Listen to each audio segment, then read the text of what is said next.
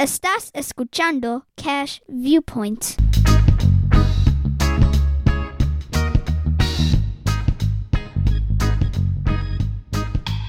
Hola, mi nombre es Alfredo Matos, tu financial coach favorito. Bienvenido a un nuevo episodio de Cash Viewpoint. Te enseñamos a administrar tu dinero, salir de las deudas e invertir en un futuro de libertad financiera. Hablamos de tu vida y tu dinero en arroz y habichuelas.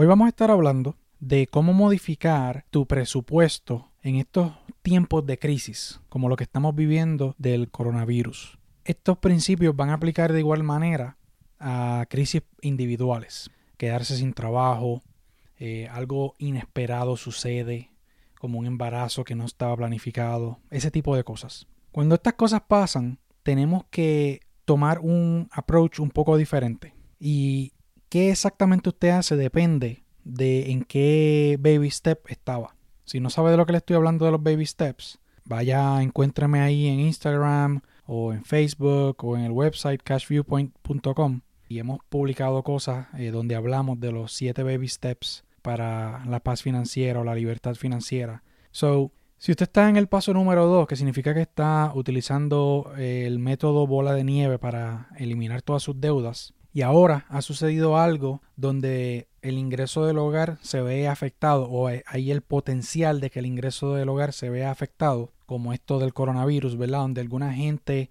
se ha quedado sin trabajo. O como por ejemplo, aquí a mi vecino ha podido continuar trabajando desde la casa, pero el salario se redujo a un 75% de lo que él cobraba.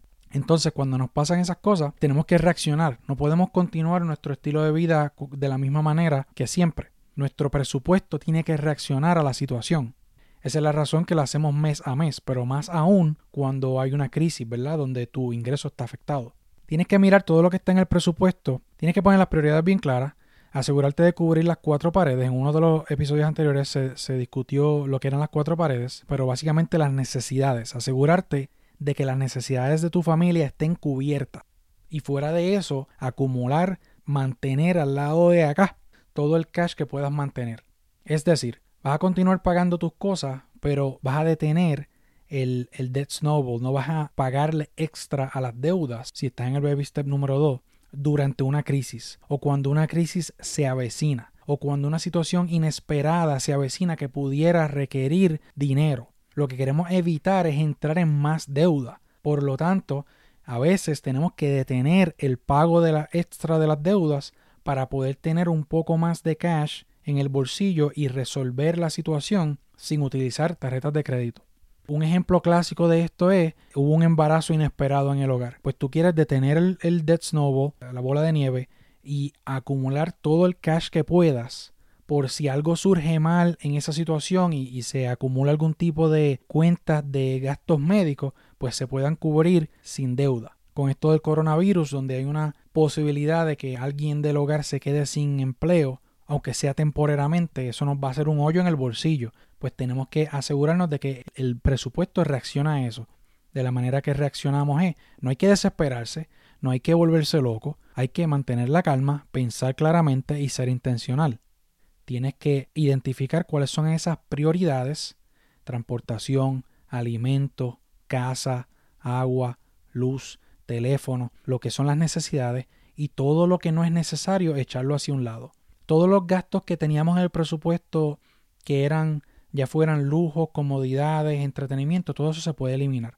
Si estamos bien apretados, o sea, si se, si se fue el único ingreso del hogar, pues entonces estamos en una emergencia y tenemos que cortar drásticamente todos los gastos innecesarios, el cable TV, el Netflix, aunque nos duela, ¿verdad? Porque si estamos en cuarentena y todo eso, queremos tener esos entretenimientos, pero estamos en emergency mode en cuanto al cash. Así que tienes que eliminar todas esas cosas que no hacen falta temporariamente.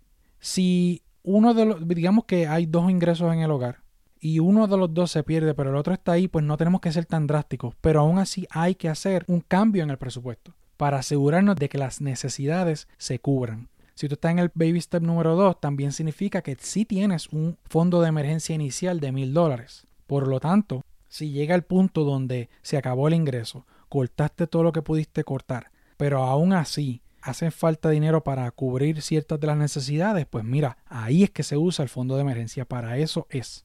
Si ya usted está libre de deudas, eh, digamos que está en el paso número 3, tratando de ahorrar para el fondo de emergencia completo, pues entonces de la misma manera usted va a recortar ciertas cosas, pero por lo menos tiene la libertad de que no tiene ya esos pagos de deudas y tiene algo, ¿verdad? En el fondo de emergencia más completo que puede usar igualmente para resolver la situación. Pero lo más importante es mantener la calma. Si se quedó sin trabajo permanentemente, que piensa que aún después de la situación no va a recuperar el empleo, pues no pierda tiempo y comience a desarrollar su, su resumen, métase a LinkedIn, métase a Indeed, clasificado, empiece a buscar, empiece, no desesperadamente, pero empiece a buscar, empiece a decirle a la gente que está buscando trabajo, ese tipo de cosas, no pierda tiempo. Pero a la misma vez, mientras hace eso, solicite el beneficio del seguro por el desempleo. Si usted vive en Estados Unidos, todos los estados y territorios, por ley federal, tienen un seguro al desempleo. Y usted puede, las reglas varían un poco, eh, pero usted puede averiguar cuáles son las de su estado o su territorio y basado en eso solicitar. Casi siempre hay un periodo que le llaman periodo base donde usted tiene que haber trabajado a tiempo completo por ese periodo para poder cualificar. Pero generalmente eh, ese periodo base es haber trabajado a tiempo completo dos trimestres de los últimos cuatro trimestres. Eso es una regla bastante común, pero como le digo, varía de estado a estado, así que verifique cuáles son las reglas en su estado. Casi todos los estados han puesto unas reglas donde usted puede solicitar todo e-, en línea sin tener que ir a, ningún sitio en persona para hacérselo fácil. Entonces, tan pronto le redujeron la hora o lo dejaron sin trabajo, aún antes, si ya le anunciaron que de aquí a una semana va a parar el empleo, ya usted puede ir solicitando. Si usted, si eso es parte de una reducción en, en la fuerza laboral de la compañía, muchas veces la compañía puede ya hacer una un papeleo por adelantado con el Departamento del Trabajo del Estado y, usted lo que tiene que hacer es solicitar y, ya, y, hasta más fácil. Pero el punto de lo que le quiero decir es que no pierda tiempo. Si se queda sin trabajo, pida el beneficio del seguro del desempleo para que por lo menos le llegue algo de cash, para que pueda por lo menos pagar la comida y esas cosas en lo que consigue otro empleo. Entonces, los voy a dejar con esto. Los invito a que me sigan en las redes, en Instagram, Twitter, Facebook, todo usa el mismo handle Cash Viewpoint. También en el website cashviewpoint.com estamos poniendo artículos donde puede leer, son cortitos y al grano. Y también puede seguir a Rey Marie en Instagram con el handle Graduate Debt Free.